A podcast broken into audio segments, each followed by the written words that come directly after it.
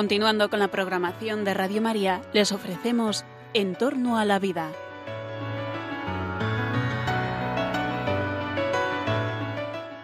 Es un espacio dirigido por José Carlos Avellán y Jesús San Román.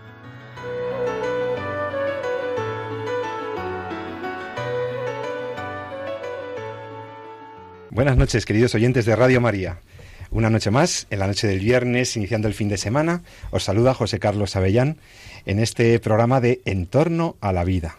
En torno a la vida, sabéis que es el programa de Radio María que se ocupa de analizar las cuestiones éticas, sociales, las cuestiones morales, las cuestiones a veces incluso jurídicas, de los temas que tienen que ver con la vida humana, con su protección, con su atención, con su inicio, con su final, con la enfermedad, con la salud, y todos estos eh, temas que tanto nos interesan porque tienen que ver con mi vida, con tu vida, con la vida de todos, estos temas que nos importan porque eh, a veces estamos enfermitos, a veces no, a veces estamos más mayores, a veces somos más jóvenes, todos nos interesan los temas que tienen que ver con la vida humana. Y la vida humana es, una realidad eh, en nuestra sociedad, por un lado, valorada y protegida por las leyes, pero por otra parte, de hecho, de facto, muchas veces amenazada, muchas veces comprometida.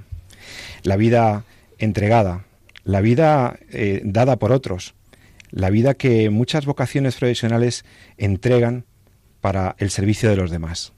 Hoy, queridos oyentes, os queremos, bueno, tengo un programa precioso que espero que os interese, al menos lo hemos diseñado con todo el cariño, porque vamos a ver casos verdaderamente interesantes casos que tienen que ver con situaciones difíciles, pero que son afrontadas con profesionalidad, con sentido del servicio, con honestidad, pero también con mucha verdad y con mucha esperanza.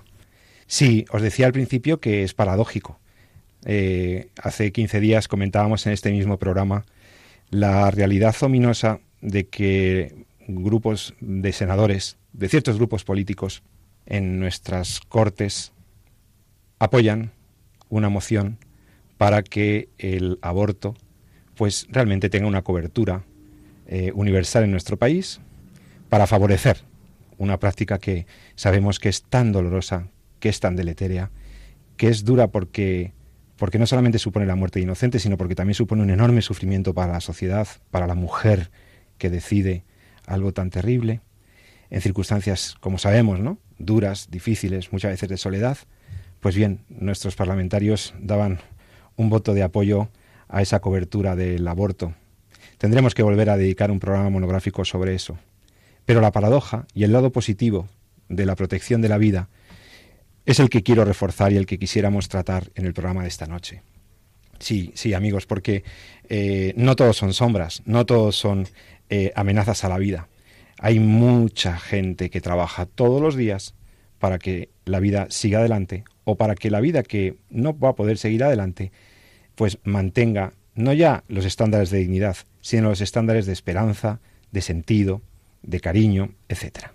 Hoy os quiero presentar un caso muy positivo, un caso que yo entiendo que puede ser pues muy iluminador para todos nosotros, cuando he conocido recientemente el trabajo, un poquito más a fondo, el trabajo que un equipo de profesionales pues como tantos otros, seguramente hay otros grupos, otros equipos sanitarios que se ocupan de la vida al final de la vida.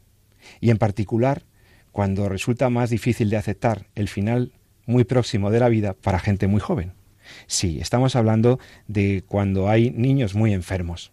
Niños muy enfermos a los que se cuida. Niños muy enfermos a cuyas familias se atiende. Y para hablar de cómo la vida se eh, atiende, se sostiene o se acompaña en su final de la manera más adecuada, pues tengo aquí en los estudios de Radio María, tenemos la suerte de contar con la presencia de especialistas que están trabajando todos los días con la enfermedad infantil, con la enfermedad terminal, incluso infantil, y que, y que creo que tienen, eh, tendrán muchas cosas que contarnos. Doy la bienvenida, mi saludo más cariñoso y mi agradecimiento en nombre de Radio María esta noche a la doctora Blanca López Ibor, oncóloga, pediatra, directora de la Unidad de Oncología Pediátrica de Hospitales HM del Hospital de Montepríncipe, aquí en Madrid.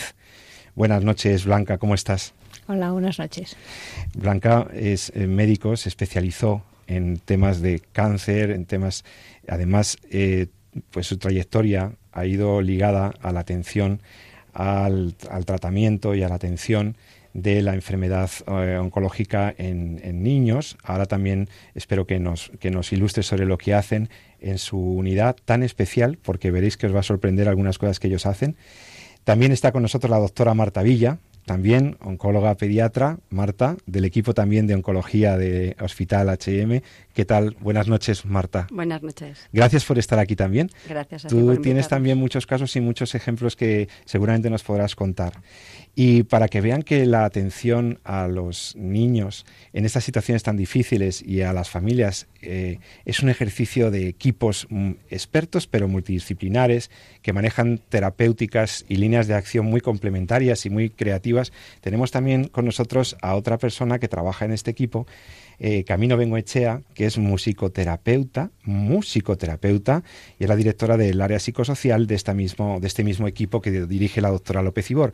Camino, buenas noches. Buenas noches. Gracias por estar aquí también. Gracias a vosotros. Yo tengo mucha ilusión, lo primero, en que la doctora López Ibor, que Blanca nos cuente por favor, cuál es el objetivo de vuestro trabajo, qué es lo que tenéis todos los días y que brevemente nos digas qué es lo que está pasando, porque, eh, claro, yo decía que hay una paradoja muy grande entre que por una parte, las vidas de niños, sobre todo las vidas de los niños que vienen con discapacidad, que vienen con un down, que vienen con tal, se favorece su eliminación y, sin embargo, paradójicamente, vosotras sois un equipo cualificadísimo, con, que, además a lo que la sociedad destina recursos para eh, atender y acompañar, a, niños que tienen pues muchas veces muy pocas expectativas de, vivir mucho tiempo, ¿no?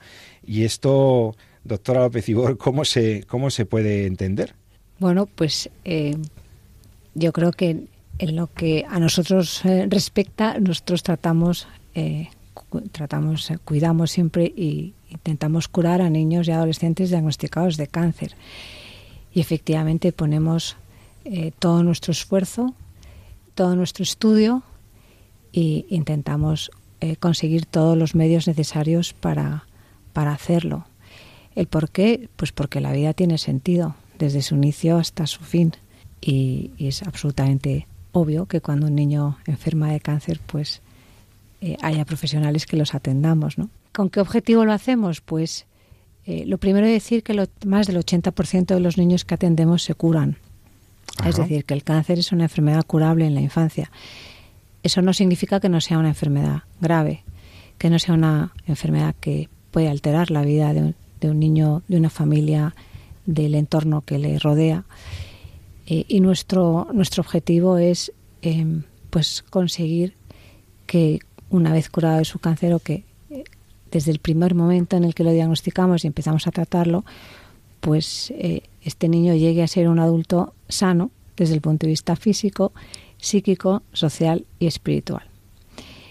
Eso que se dice en una frase es muy complicado, pero es el, objetivo fundamental que, tenemos. Es decir, curar el cáncer en un niño hoy en día, pues es relativamente, desde un punto de vista técnico, relativamente, um, no voy a decir sencillo, pero, pero asequible, pero asequible, pero porque hay eh, muchos, eh, muchos estudios, muchos ensayos, muchos eh, protocolos, muchas...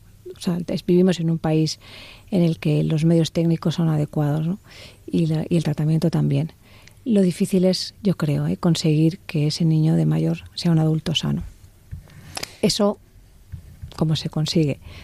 Pues se consigue integrando la enfermedad en la vida normal del niño. ¿Qué es la vida normal de un niño? El colegio. Entonces nuestros enfermos van al colegio. Montepríncipe está dentro de la unidad, de eso nos puede hablar Camino. Eh, y, está, bueno, pues eso, dirigido a que estos niños saquen su curso, nunca repitan eh, y, pasen el día pues yendo a clase, estudiando, trabajando, las tardes haciendo deberes. No necesariamente niños que están ingresados, puesto que tratamos de ingresar a los menos posibles, sino a aquellos que vienen al hospital de día o incluso aquellos que no tienen que venir al hospital ese día y en vez de estar en su casa, pues mirando al techo, jugando a la play todo el día o esperando a que venga un profesor a darle una clase una hora, pues estos niños vienen al colegio, tienen un horario, tienen un ritmo de vida determinado y, y al final, pues efectivamente eh, hacen una vida muy relativamente normal. Es una unidad en la que no hay ah, elementos que no sean lo que es normal en la vida de un niño, que es el colegio, que son sus hermanos, que son sus amigos y que es su familia. ¿Y con los padres qué hacemos? Pues lo normal en la vida de, los padres en nuestro país es que los padres trabajen. Entonces durante 10 años estuvimos luchando por conseguir una eh, baja maternal o paternal durante la enfermedad grave de un hijo que se adaptara a la enfermedad del niño.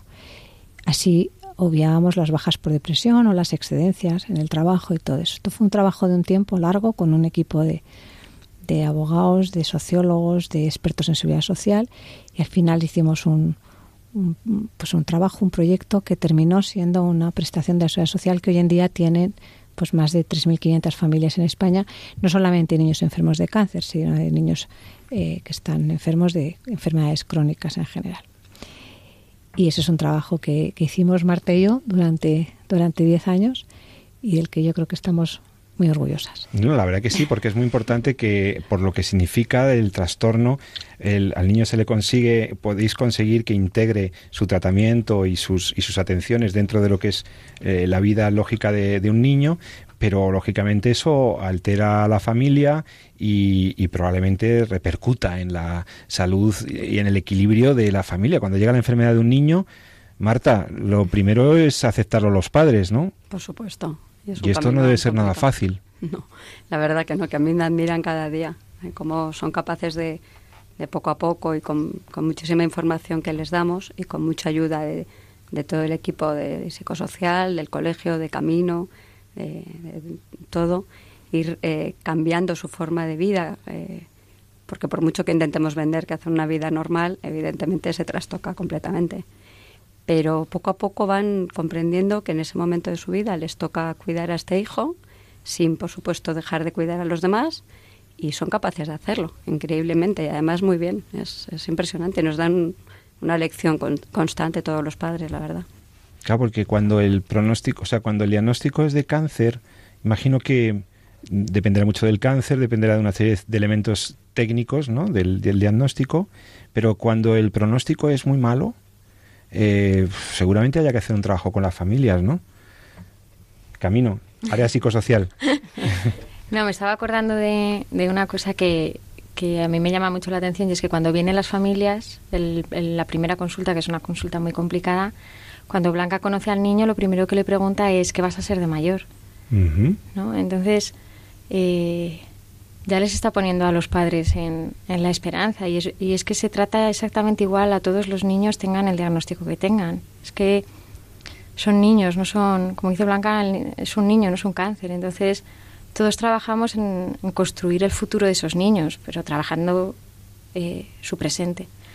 Entonces, justo me estaba acordando de eso, ¿no? Que les pregunta, ¿qué vas a ser? Entonces el niño ya le dice, pues voy a ser, eh, bueno, Blanca intenta que todos sean médicos, pero voy a ser pues arquitecto o lo que sea. Y dice, bueno, pues para eso tienes que ir al cole, ¿no? Y tienes que hacer esto y tal. Los padres están descolocados, ¿no? Porque dicen, pero ¿cómo que al cole? ¿Cómo que a tal? ¿Cómo si venimos a un hospital? Entonces, pasito a pasito, yo creo que los padres lo que van haciendo es ir de la mano del niño. El niño viene cada día al cole, continúa con su vida y mientras pues va recibiendo el tratamiento y los padres pues van detrás del niño. Es que y así van construyendo juntos el camino. Entonces, bueno, los padres necesitan mucho más apoyo, pero para eso tienen a las doctoras que les van informando paso a paso de todo el tratamiento, tienen a todos los voluntarios, tienen a un montón de, profesionales que les apoyan, pero sobre todo es que van construyendo ese camino juntos, día a día. O sea, en el fondo lo que hacen es dejar de mirar la enfermedad y volver a mirar a su hijo. Justo, ¿no? Eh, suena así muy fácil, pero no es nada fácil de hacer porque en general los médicos estamos, somos muy dados a eh, viene un osteosarcoma, en vez de viene el nombre del niño, ¿no? Y, como que lo haces, lo cosificas y ya eh, todo pasa a ser la enfermedad del niño y del niño nadie se acuerda. Había un niño que nos decía, no me gusta este traumatólogo porque solo mira mi pierna, no me mira los ojos. Pues en el fondo los padres al momento del diagnóstico hacen un poco lo mismo. De repente pierden la perspectiva de su hijo adolescente con sus gustos, sus amigos y su vida social y, y pasan a ver solo la pierna, ¿no? Y entonces cambiar eso cuesta, pero cuando lo consiguen, pues de repente todo se hace más fácil. Todo eso, por supuesto, tiene que partir de la base de que toda la parte médica esté perfectamente solucionada. Porque si los padres se tienen que preocupar del tratamiento o de buscar un médico que les cubra todos sus problemas o de ir buscando equipo, en, ¿sabes? Un neurólogo aquí, otro traumatólogo allá, pues claro, la vida se les complica mucho. Cuando les eh, simplificas todas esas cosas y todo se lo das dentro de la unidad y ellos confían en que se está haciendo desde el punto de vista médico, a lo mejor para sus hijos, pues empiezan a confiar y a cambiar ese esquema. Había un niño que decía, yo no he venido a hacer amigos, he venido a curarme. Pues eso tienes que dárselo lo primero. Y una vez que comprenden que tú vas a hacer todo lo posible por cuidarle, y por supuesto por curarle, y si no se puede curar, pues por cuidarle, pasan a, volver a ver a su hijo y a perder la parte mm, de hacerse la parte médica, ¿sabes? De buscarse ellos una solución médica que no tienen que buscar ellos. Blanca, eh, doctora López Ibor, ¿y qué es lo más, qué es, en tu opinión, tantos años viendo casos, tantos años de actividad asistencial, investigativa, divulgadora, porque das conferencias, etcétera? Después de estos años, ¿qué es lo que consideras más importante de un equipo como el vuestro? ¿Y qué es lo más difícil? Pues mira, yo creo que es eh, entender que el niño es el centro de nuestro trabajo y, ampliar eso a la familia. O sea, yo Ahora me preguntas qué, qué soy y yo te diría que médico de familia, especialidad denotada en nuestro país y que considero la más importante. Es decir, nos ocupamos del niño, nos ocupamos de la familia. Con resumiéndolo en dos palabras, yo creo que nos hacemos cargo. Y hacerse cargo es llegar a todos los pequeños detalles que están eh, pues influyendo en, en lo que esos padres y ese niño están están viviendo en ese momento. Y a veces pequeñas cosas consiguen grandes, grandes cambios, ¿no? Eh, por ejemplo. Pues mira, eh, por ejemplo, el hecho de que sus amigos puedan venir después del, después de clase. Mm. O por ejemplo, adaptar el hospital al niño y no el niño al hospital. Eso que se dice también muy fácil, pues es muy complicado, porque si el niño está un ejemplo, el colegio empieza a las nueve y media de la mañana. Los médicos tenemos que pasar visita antes de las nueve y media, porque si no, para ver al niño tenemos que sacarlo del colegio. Y eso está terminantemente prohibido. En el colegio pueden entrar las enfermeras a cambiar sueros, a recoger tal, pero los médicos tenemos que haberlos visto antes. Claro, porque aunque el colegio está anexo, prácticamente está, pegado, al, centro de médico eh, del hospital, eh, intentáis no interferir en la mínima de su, de su ritmo académico, ¿no? claro, y, hay, niños que están en su, en su cuarto y es el colegio entra en el cuarto. Y si tú se te ocurre abrir una puerta y está dando una clase, pues la mirada del niño y la mirada del profe, pero sobre todo la del niño, hace como que sigilosamente cierres la puerta y esperes a que termine. Esos son eh, pequeños, grandes detalles que hacen que el niño por la mañana se levante pues ilusionado porque ha hecho sus deberes el día anterior o porque bueno porque habla con sus amigos y está al mismo al mismo nivel en las cosas en las que hablan los niños ¿no? Que en, en partes es de temas que tienen que ver con el colegio ¿no? y lo más difícil y lo más difícil es algo que, que, que nos ha tomado muchos años y yo creo que es conseguir un equipo de personas que, que trabajen o que trabajemos en una forma horizontal, como un puzzle, como piezas de un puzzle perfectamente engranado, en el que nadie quiera eh, destacar por nada o, conseguir más cariño en un niño o una familia, que son cosas que pueden suceder en, en, el, día a día de, este tipo de, de, trabajo, o conseguir que todo, todo el mundo entienda que el niño es el centro que es la respuesta a todas las preguntas y que, um, pues, en términos de musicoterapia te diría que él es el director de orquesta. O sea, esto funciona como una orquesta con unos instrumentos muy bien afinados. ¿Qué significa muy bien afinados? Pues los médicos tenemos que estudiar muchísimo.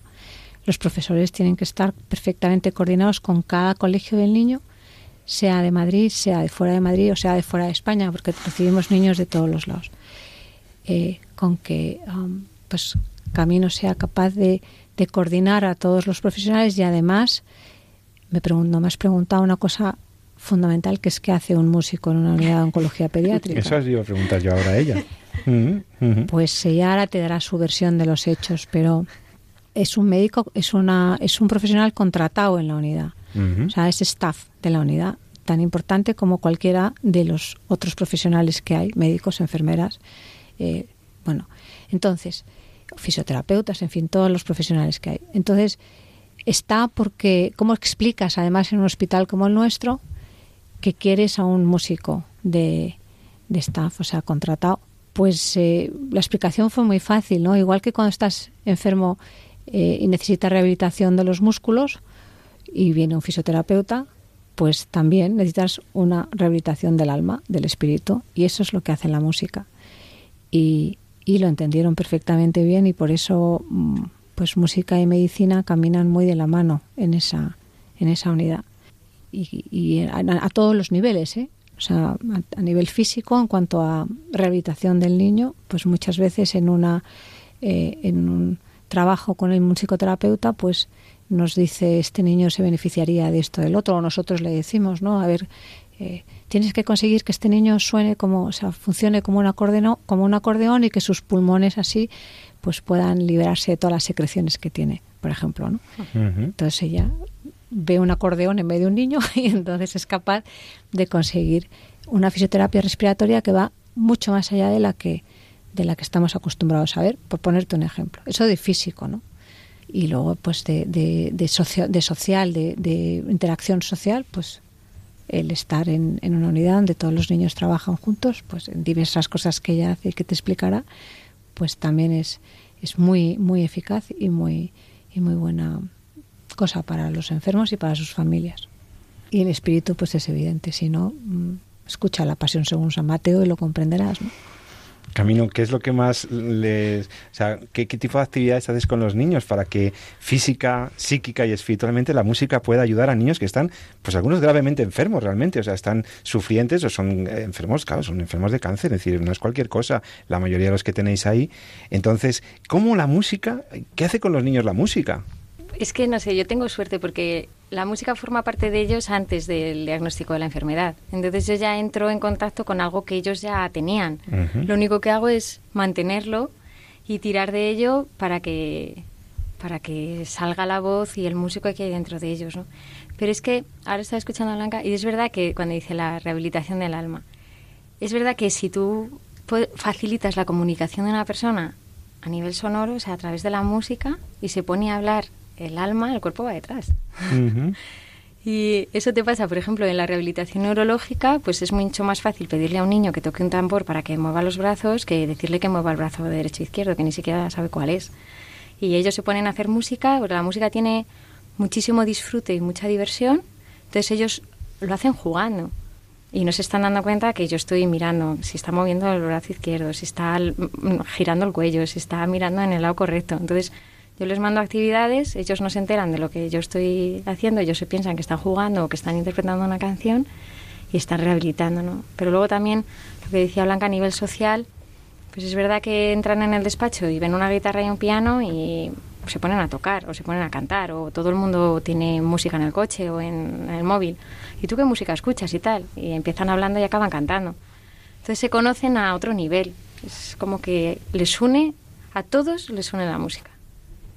Estamos hablando con la doctora Blanca López Ibor y dos personas de su equipo en el Hospital Montepríncipe, en, en el equipo que trabaja con oncología pediátrica, Marta Villa, Camino Bengoechea. Estás escuchando Radio María. En todas tus sugerencias, tus opiniones, tus preguntas, nos las puedes enviar por el correo electrónico en torno a la vida arroba radiomaria.es. En torno a la vida arroba radiomaria.es. Camino, Blanca, Marta, y a vosotras este trabajo que algunos dirían, qué duro, ¿no? Porque estáis trabajando con niños enfermos, con familias que lo pasan mal, pero que les dais... Em, ¿Qué os aporta a vosotros como profesionales de la salud, como profesionales de la docencia, de la, de la musicoterapia? ¿Qué es lo que te da este trabajo en una unidad de oncología pediátrica? ¿Qué es lo que te da como profesional? Blanca. bueno, yo creo que descubrir, descubrir que estás en este mundo para ser oncólogo pediatra. O sea, es el, es el motivo por el que estás. O sea, el día que descubres que tú estás aquí porque eh, naciste oncólogo pediatra, pues ya está, no hay más. Es, no, no, Has descubierto una vocación dentro de una vocación. Es una vocación, evidentemente. O sea, cuando te dicen, ¿y, ¿y, cómo puedes? O, o, si te vas, y tú cuando te vas a casa te olvidas, es una cosa que muchas veces, te, ¿cómo, cómo es? ¿Cómo desconectas? ¿Cómo desconectar? Yo, yo siempre digo, yo no, yo no desconecto. O sea, yo puedo estar en el hospital y de repente se me cruzan por la cabeza, pues mi marido, mis hijos o cosas de casa y tal, y estoy en casa y estoy también, eh, pues puede, puedo estar pensando en cosas del hospital pues porque forman parte de la esencia de mi persona. Y yo creo que eso lo, podría decir Marta también, lo podría decir Camino. O sea, estamos en este mundo para, para esto que estamos haciendo. Y descubrir eso es una maravilla, porque nos convierte en seres absolutamente incombustibles y no nos podemos quemar. Entonces yo decía que lo más difícil era conseguir un equipo perfectamente estructurado. Bueno, eso es a costa de, de, de efectivamente ir que todo el que viene a trabajar, todos sabemos por la mañana a dónde estamos yendo. Yo siempre digo que el día que me cueste entrar por la puerta querrá decir que ya tengo que dejar de ser oncólogo pediatra. Entonces todos sabemos a dónde venimos, a dónde vamos cada mañana a trabajar. Vamos porque nacimos para eso. Hay momentos que son eh, de mucha pena y hay momentos que son de mucha alegría. Y hay pues es, es que es, es la vida misma, no es ni ser positivo ni ser negativo, es ser absolutamente realista, ¿no?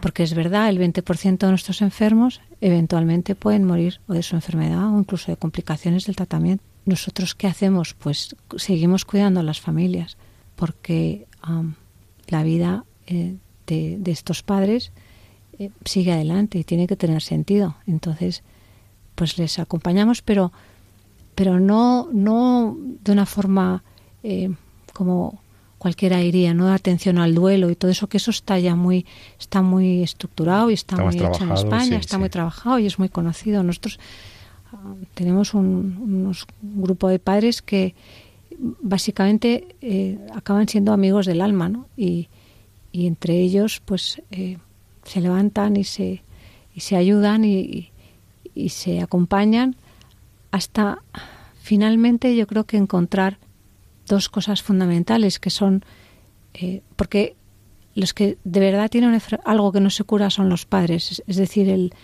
el, dolor por la muerte de un hijo no se cura, el tiempo no cura nada, puede atenuarlo, puede, pero no se cura, o sea, eso es, tú eres madre de ese niño o padre de ese niño para siempre, ¿no? Y, y yo creo que la, la vida va continuando y lo que yo he aprendido de ellos, porque es algo que, que he aprendido de ellos, es que, bueno, pues... Eh, llegan a la conclusión de que el niño está bien y llegan a la conclusión de que, de que um, está con ellos, o sea, descubren la presencia de su niño en su día a día. Cada uno a su manera, cada uno lo expresa de la forma que puede o que quiere, pero es un hecho que, que me hizo comprender que efectivamente vale la pena el trabajo que hacemos y la unidad que, que tenemos es una unidad que en realidad han hecho esos padres que a lo largo de los años nos han ido diciendo, por aquí, por aquí, vale la pena, sigue por aquí. Eh, y escuchándolos durante mucho tiempo, pues hemos llegado a tener eh, una unidad en la que, en la que, pues ya te digo, hemos acabado siendo médicos de familia. Marta, ¿a ti qué te dan los niños enfermos de cáncer? ¿Qué, qué, qué, qué tiene esta parte de la profesión médica? Bueno, lo este primero, la parte, yo siempre soy muy, muy pragmática, que el 80% se curan y tú eso, normalmente cuando viene un niño al diagnóstico sabes un poco las posibilidades que tiene, entonces eres capaz de, de afrontar ese diagnóstico con una esperanza que todavía los padres no tienen, ¿no? que le tienes que ser capaz de transmitir. Pero incluso los que crees en principio que no se curan, que luego muchas veces, gracias a Dios, te dan todo tipo de sorpresas, eh, la forma en la que sabes que, se les va a cuidar hasta el último momento y en absolutamente todos los detalles, pues te da una, una, no sé, una confianza eh, que es, es, difícil de explicar. Pero, o sea, no, dejas de vivirlo como un drama y pasas a pensar que puedes hacer tú por ese niño y por esa familia en esas circunstancias tan complicadas para que todo sea un poco mm, menos difícil. Y a mí lo que más me siempre más aprendo de los niños es la poca pena que se dan. Ellos mismos. Es impresionante. No se da ninguna pena. Y además no les gusta nada dar pena. Odia que se odian todos que se hable de ellos. Eso de los niños con cáncer van a no sé dónde, no les gusta nada. Ellos son uno más de su grupo de adolescentes, les gusta juntarse con sus amigos eh, y con los que tienen relación en el hospital, pero no se ven como un gremio de los niños con cáncer, ¿sabes? Es, tienen sus amigos y punto, y les gusta estar con ellos y que no se hable de ellos. Y, y a los padres pues también toda la sociedad tiende a pobrecillo, fíjate que tiene un hijo con cáncer y te das cuenta que, que efectivamente el truco que tienen es no darse pena. Ver al niño y tirar, porque cada uno en la vida tenemos una serie de problemas y yo creo que de eso hay que aprender mucho, ¿no? Lidiar con nuestros problemas en el momento que nos llegan y no, no intentar ir dando pena a los demás, porque no te conduce a ningún lado, yo creo. Y vosotras que estáis todos los días acompañando estas situaciones, luchando por vuestros, eh, con vuestros niños, con contra su enfermedad, acompañando esa, esa situación de las familias, etcétera, cuando veis que, que en Bélgica se aprueba la eutanasia para neonatos, o cuando veis que se, hay tentativas de legislar para que se apruebe la eutanasia a los menores que vienen con, eh, con enfermedades graves o que nacen con graves hándicaps. ¿Cómo suena todo esto? ¿Cómo os quedáis? Porque es una realidad. Hay, hay gente en la sociedad que dice, ¿qué estáis haciendo? O sea, esos niños no van a ser felices nunca. Esos niños van a tener una enfermedad, es una enfermedad terrible, y luego hay niños que vienen con tumores cerebrales, ¿y qué hacéis? ¿Qué estáis haciendo? Hay gente que piensa así. Pero ¿Qué le tienes que... decir a esa gente? Voy a hacer un poco de provocador, porque en la calle estas cosas se escuchan. Pero curiosamente nunca escucharás que alguien ponga en duda que tienes que tratar a un niño con un tumor óseo. Nadie se lo plantea. Al revés, todo el mundo te dice las técnicas más sofisticadas, lo que necesiten, donde Un tumor en los huesos, un, cáncer en los huesos, O en cualquier otro sitio. Nadie se plantea que merezca la pena tratar a ese niño y que, y que hagas lo que sea. Nadie lo pasar, duda. Nadie lo duda. En cambio, un niño con un tumor cerebral que, tiene una que puede tener una discapacidad, no siempre la tienen, pero pueden tenerla, de repente todo el mundo se lo plantea. Mejor, ¿Merece la pena? ¿No merece la pena? ¿Qué, qué, qué posibilidades tiene de de tener alguna secuela neurológica y de repente ahí todo el mundo empieza a plantearse eso. Blanca. A mí te tengo que decir que lo que, lo que la sociedad piense mm, cada vez me importa menos. Yo mm, tienen que trabajo... tienen ustedes los oyentes no, no, lo pueden ver, pero la doctora López Ibor inspira una combinación de en, su belleza y en su atractivo personal inspira además una sensación de serenidad, de, de paz, de esboza una sonrisa, eh, incluso cuando está hablando de temas graves, que a mí me, conmueve. Bueno, perdona, doctora, que te he interrumpido. Que a ti te importa cada vez menos la gente que dice estas cosas. Porque no sabe de lo que está hablando. El ser humano cuando enferma tiene miedo a tres cosas. Tiene miedo al dolor, tiene miedo a estar solo y tiene miedo a sentirse una carga. Niños y adultos. Luego, nuestra responsabilidad es que los padres sepan eso, que el hospital sepa eso, que nosotros sepamos eso. Eh, mal médico es el que no sabe calmar el dolor, el que no sabe atender a, una, a un enfermo que se está quejando de dolor o a unos padres que dicen que su niño tiene dolor aunque él piense que no lo tiene. O sea, mal médico el que no se para a resolver el dolor o, o, los síntomas que se deriven de la enfermedad o del tratamiento. Es decir, atención sanitaria pura y dura. El dolor. Después, estar solo. Nuestros niños jamás están solos. El único momento en el que están solos es cuando están anestesiados. Y esto es literal. Es decir, cuando tienen que ir a, a quirófano o cuando se les va a hacer algún procedimiento doloroso, una médula ósea, una punción lumbar, lo que sea, el niño se duerme en brazos de sus padres y después se despierta eh, en brazos de sus padres. De sus padres, no de otras personas que no sean sus padres. ¿De acuerdo? Y luego sentirse una carga. Y esto quizá es lo más difícil porque es verdad que un niño con una discapacidad, con un eh, eh, o enfermo o una limitación es una carga, sí, claro que lo es, pero el que el niño que entiende que no es una carga porque se le quiere, porque se le respeta, porque se le mira como es, no se mira su enfermedad, sino se mira al niño, como decía Camino, eh, enseguida entiende que, que es querido, que está siendo cuidado y luego los padres, con el paso del tiempo, comprenden que efectivamente ese es el secreto. Luego, mm, lo que, lo que digan los demás me da igual. Entonces, cuando tú te sientes una carga, te quieres quitar del medio, no hace falta ni que estés enfermo. Sencillamente cuando tú en tu casa no te sientes querido, que te quieres quitar del medio. Si estás enfermo, pues cuando te consideras una carga, te quieres quitar del medio. Pero si no vives esto como, como una carga y de eso somos responsables todos los todas las personas, porque o estaremos enfermos o, estaremos cuidando de un enfermo. Pues yo creo que, que la eutanasia desaparecería. O sea, yo creo que aquí hay mucha, mucho ruido de gente que nunca ha estado al lado de una persona que esté enferma. Porque cuando vives al lado cada día de una persona que está enferma o de una persona que está muriéndose en los últimos días de su vida y, y le escuchas y le atiendes, ¿quiénes somos nosotros para quitar un te quiero mamá? Esos te quiero mamás que oímos tantas veces hasta el último aliento. ¿Quiénes somos los médicos para que esa madre no escuche eso? ¿Quiénes somos nosotros para que un niño no pueda decir eso a su madre? Entonces esto en una frase se, se explica diciendo el niño manda. Y el niño manda significa que todos estamos alrededor de esa familia atendiendo a ese niño, calmando su dolor, asegurándonos que no está solo, asegurándonos que está bien cuidado, pero dejándole a él que asuma el control de la situación. Ahora necesito que hagamos una pequeña pausa para que asimilemos todas las emociones, todos los significados, todo lo que habéis transmitido, porque además, luego viene, además de la música y los juegos, vienen las verduritas. Sí, sí, las verduritas. y luego vienen las actividades especiales que tienen estos niños que ustedes tienen que saber. Y algún caso, algún caso, algún niño que nos ha impresionado, que nos haya llamado la atención y que os vamos a contar enseguida a la vuelta de una pequeña pausa. Vamos a escuchar una canción muy chula y enseguida volvemos en Radio María. Hasta ahora mismo.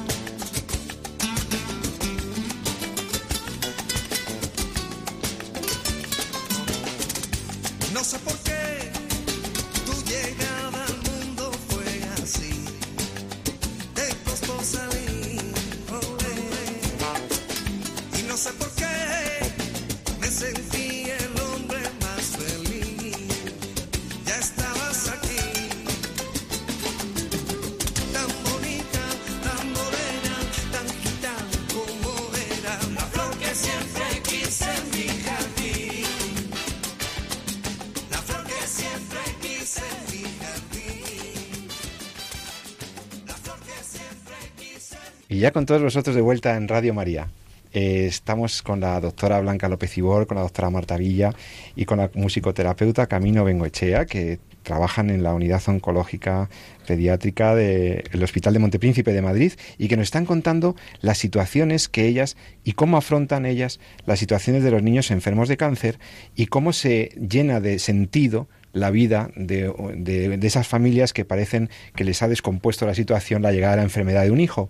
Y entonces yo aquí eh, estaba preguntándoles, les estaba adelantando antes de la pausa, que hay muchas actividades que se hacen con los niños, aparte de su, de su tema digamos, eh, académico, que los niños están en el colegio, que los niños reciben su tratamiento compatible con el horario y con el desenvolvimiento de su curso en la medida de lo que cada uno puede y de una manera personalizada. Pero, pero esto de las verduritas y de los juegos y todo esto, a mí me lo tenéis, se lo tenéis que contar a nuestros oyentes. A ver, eh, Camino, ¿qué, hacéis con los chavales? ¿Qué hacéis con los chavales en la unidad?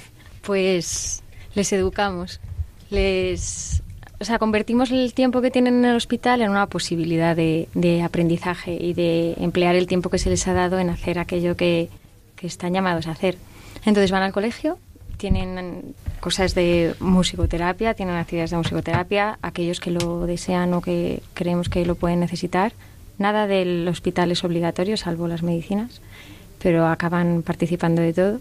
Tienen su fisioterapia, tienen sus actividades con el voluntariado, que los voluntarios no solamente son eh, de ratitos de jugar con ellos, sino que son unos voluntarios que, bueno, la coordinadora de voluntariado, Puy, eh, es más difícil ser voluntario que ser, que ser médico. O sea, las pruebas de acceso son terribles para ser voluntario porque se exige muchísimo compromiso, muchísimo respeto, muchísima bueno, una serie de, de, habilidades que son muy difíciles de tener en una única persona, ¿no? Pero bueno, tenemos una escuela de padres para que el tiempo que tienen que estar los padres en el hospital también lo estén invirtiendo en cultura, en educarse, en emplear el tiempo de una forma, pues eso, que, que los cultive. Eh, y luego tenemos eh, pues actividades solidarias, pues por ejemplo en, en, Navidad hacemos un mercadito para destinar todo nuestro trabajo de los, de los productos que hacemos, de los trabajos artísticos, a recaudar dinero para otros niños.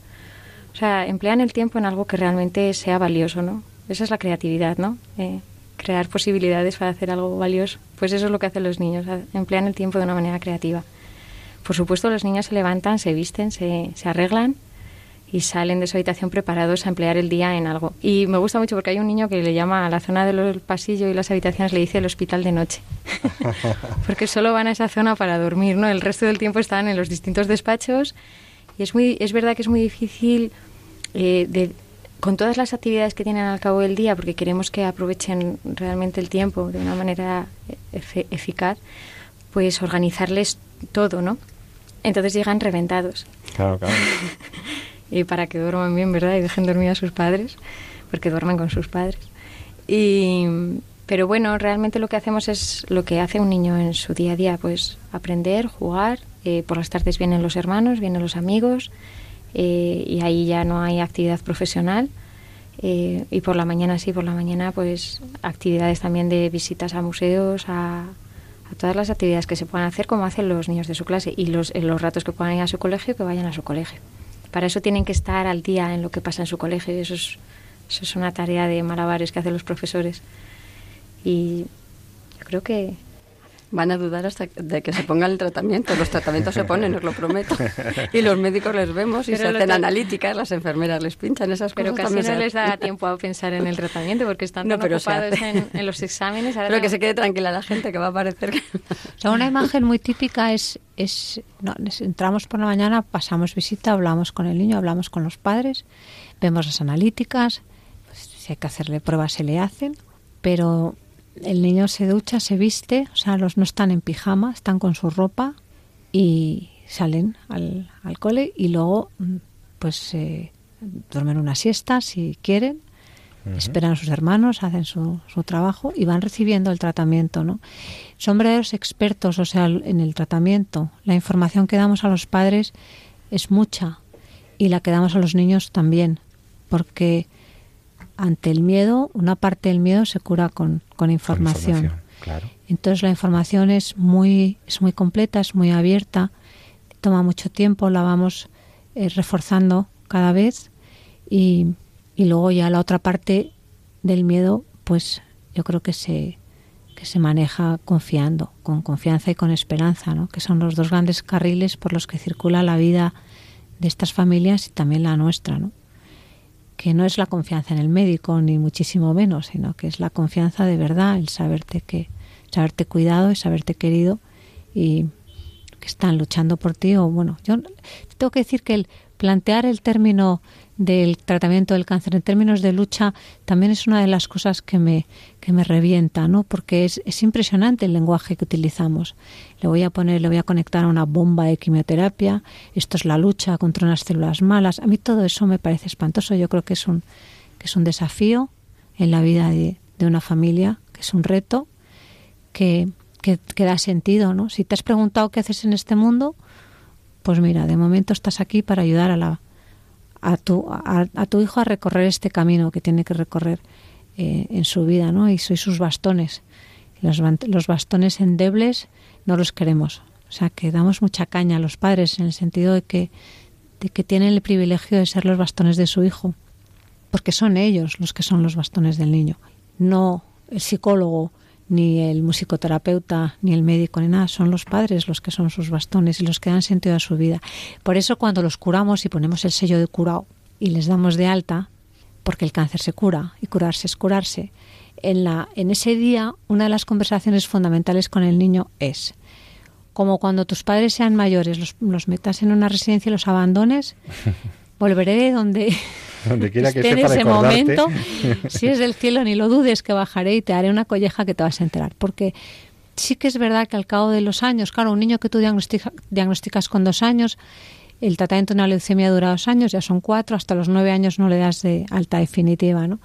Entonces, bueno, pues ya por ahí, esas edades, ya puedes empezar a decirle a un niño que es a recordarle que cuando estuvo muy enfermo sus padres dedicaron su vida a cuidarle y que ellos tienen que dedicar su vida a cuidar de sus padres. Es uno de los mensajes que damos también. Hay Marta. una cosa que quería decir antes que se me ha quedado ahí un poco al hilo de lo que decías tú de cómo puede ser una sociedad que por un lado está aumentando mucho el, el aborto, ¿no? O sea, todo el mundo de repente ve como súper normal que la gente aborte. Ha- Hay una cosa que a mí me impresiona muchísimo. Cuando hacemos la historia clínica recogemos todos los antecedentes. Y, y hay padres, bueno, madres o padres, familias, que a lo mejor han abortado voluntariamente un niño porque se suponía que venía con una discapacidad o lo sabían. Y de repente ves que con el que está enfermo son absolutamente, eh, absolutamente capaces de cuidarles hasta límites insospechados. Entonces, yo siempre pienso, ¿qué, ¿qué hace en la sociedad hoy en día que no seamos capaces de transmitir que el niño que está dentro de la tripa merece la pena exactamente igual que el que ya ha nacido? ¿no? O sea, un neonato de 23 semanas le sometemos absolutamente todo con tal de que salga adelante. Y en cambio, a las 22 semanas, por estar dentro, nadie apuesta por él. Y, y- y un mismo padre ha sido capaz de no apostar y, y abortar voluntariamente y luego de dejarse la vida por el otro. Yo que tengo un niño con una discapacidad, la verdad que lo pienso mucho. Digo, ¿qué nos falta? O sea, ¿cómo podemos transmitir la, la no sé, la dignidad del, del niño que todavía no ha nacido? Porque en cuanto nace todo el mundo lo ve, sea Down o sea lo que sea. La gente se dejaría lo que fuera por, por sacar adelante a un Down cuando ya ha nacido. Y el día anterior que no ha nacido, no cuenta. Es que, no sé, es una cosa que no soy capaz de, de entender que, que estamos haciendo mal. ¿Qué es lo que está pasando? ¿Es una falta de información? ¿Es que no se quiere ver lo que no se ve hasta que se ve? ¿Es que hay una culposa ignorancia? Camino, tú que eres más joven que nosotros. ¿Cómo lo ves No tú? tanto, más Sí, joven. verdad, sí. Porque no nos veis, pero no. No sé, yo estaba escuchando antes a Blanca y a Marta y me estaba acordando de un caso de una niña que, que teníamos de 15 años que estuvo muchos meses enferma en una cama y que solo se podía comunicar con el movimiento de un ojo. Que hay cosas que. Es que hay cosas que no puedes saber hasta que no se hacen experiencia. O sea, y es que el amor es experiencia. Si tú no das esa. Como dice Blanca, ¿no? Si tú no das los medios y tú, y tú no haces tú no generas que puedan estar acompañados, que puedan ser queridos, que no lo van a descubrir. Entonces, aquella niña, con toda la dificultad que tenía para comunicarse, con, unas canciones que hizo y lo, lo que me dijo es que había descubierto lo que era el amor. Le dije, pero, pero ¿cómo? Y me decía, no, que cuando la gente se acerca a mí, yo les transformo. Ujú. O sea, pero una niña de 14 años no puede es saber un eso. pensamiento muy profundo. Es que una niña de 14 años no puede saber eso, porque no lo puede. Ese, ese conocimiento no se sabe por los libros, se hace experiencia. Es que, entonces, si tú no le das la oportunidad de que viva esa experiencia y de que se presente esa experiencia y de que se haga presente, pues claro que no lo va a descubrir. Doctora Eso López es- Ibor, ¿co- es- ¿qué papel juega el amor en todo esto? Eso que acaba de explicar Camino es musicoterapia. Musicoterapia no es ir a un hospital y tocar un instrumento. musicoterapia es sacar del niño esa experiencia y que sea consciente de ella y que los padres lo vean y vivan de eso el resto de sus vidas, ¿no? Es, es también aprender que, que hay un medio, hay una forma de comunicarse con el ser humano que no es exactamente con las palabras. Tú hace un rato hablabas de, de mi expresión, de mi sonrisa, de lo que fuera, ¿no? Yo sí que es verdad que, que vemos que somos capaces de comunicarnos con, con niños que están en una, en, una situación que, que, cualquiera seguramente no haría el esfuerzo de comunicarse con ellos. Y sin embargo, si lo haces, pues descubres algo como lo que acaba de contar Camino. Y eso nos lo ha enseñado ella, nos lo ha enseñado un musicoterapeuta. Eso no está en los libros, ni lo aprendí estudiando filosofía, ni bioética, ni nada. Eso lo he aprendido eh, con un musicoterapeuta. Nos quedan tres minutos para que cada una me diga eh, qué le diríais entonces a los papás que tienen un eh, diagnostican a uno de sus hijos una enfermedad grave y que, pues eso, ¿cuál sería vuestra palabra en 30 segundos cada una y lo que le podríais decir y a la sociedad en general respecto a estos niños? Venga, Marta. A los padres y a los niños, pues eh, yo creo que el resumen es ese, no darse pena, no dar pena y estar con tu hijo hasta el último momento y en todos los momentos. Doctora López Ibor. Bueno, pues descubrir que eh, a los padres yo les diría que descubrir que es un privilegio estar en este mundo para cuidar de un niño enfermo, que eso da sentido al hecho de ser padre y al hecho de ser madre y además de eso va la vida, porque cuando están malos es cuidarlos y cuando son adolescentes y salen por la noche es esperarlos por la noche. Y tanto. Y a la sociedad les diría que, que el niño es un niño, no, no, es un cáncer, que no es un niño especial, no es un superhéroe, es un niño, como los demás, y a los niños les gusta estar en su familia, estar en su manada, estar con sus amigos y que no le saquen de ahí. Y al niño yo no tengo nada que decirle, yo creo que es el niño el que me lo dice todo a mí. Camino, hay que querer a los niños, ¿no? Para hacer ese trabajo. Hay que quererlos un, bastante, ¿no? Espera, porque yo les diría que vengan a nuestra unidad a, tratarse, porque creo que es un privilegio, ¿no? Que podamos, podamos estar. A ver, a los niños es que no, no es que se les quiera, es que es imposible no quererles. Es que cuando tú tienes una relación de encuentro con, con alguien de verdad, pues es que aparece directamente la verdad. Entonces, no, no, eres transparente. Entonces, te unes a esa persona en todo. Y claro que le quieres, le quieres muchísimo. Porque, y por eso apuestas por él, ¿no? Por eso apuestas por, por ese presente lleno de sentido. Y es que se les quiere muchísimo. bueno, pues eh, yo creo que vuestro testimonio, que os agradezco muchísimo, vuestro tiempo de estar esta noche aquí en Radio María, a mí me ha, me ha llenado de, de, alegría, de, también de tranquilidad y de felicidad de ver que hay profesionales que se ocupan de nuestros niños con el cariño, la dedicación y la profesionalidad de equipos interdisciplinares como el que, como el que aquí está representado y seguramente hay otros que trabajan en España con, con la misma dedicación, con el mismo amor, con el mismo cariño. Hay un, hay un elemento profundamente humano en, en, la relación con esos niños que, tanto sorprende y que tanto llega a los que alguna vez han estado con ellos o a los que les han acompañado.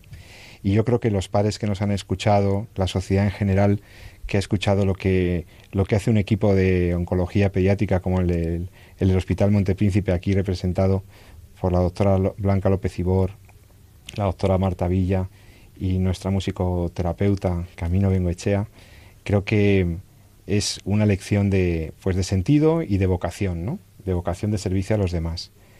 Estos, estas situaciones, en vez de ser ocasión pues para soluciones eh, prácticas, dicho entre comillas, es ocasión para demostrar lo mejor que tiene una sociedad, una sociedad que se cuida de los más vulnerables, una sociedad que atiende con, con, esta, con este cuidado a los más frágiles es una sociedad que crece en humanidad, crece en altura ética y, es digna de, ser llamada humanidad. Ojalá y, este programa te haya gustado, te haya llegado, te haya dado pues también eh, esperanza como a mí y si es así de tu gusto y te ha gustado, pues que nos podamos escuchar dentro de 14 días. A las tres profesionales aquí representadas, muy buenas noches y muchas gracias por estar en el programa, en Entorno a la Vida. Espero que os hayáis encontrado cómodas, que hayáis estado bien y que, y por mi parte, pues eh, agradeceros a todos que nos hayáis escuchado. Mandamos un beso muy grande a todos los equipos médicos, eh, sanitarios, a todos los profesionales que desde las diversas especialidades cuidan de nuestros enfermos y en particular de nuestros niños enfermos. Y a todos vosotros, pues nada, eh, desearos que tengáis un muy feliz fin de semana, que valoremos nuestra salud, que valoremos el sentido que tiene nuestra vida y como siempre os digo, no os olvidéis de amar la vida y siempre defenderla. Hasta el próximo viernes, hasta dentro de dos viernes, muy buenas noches.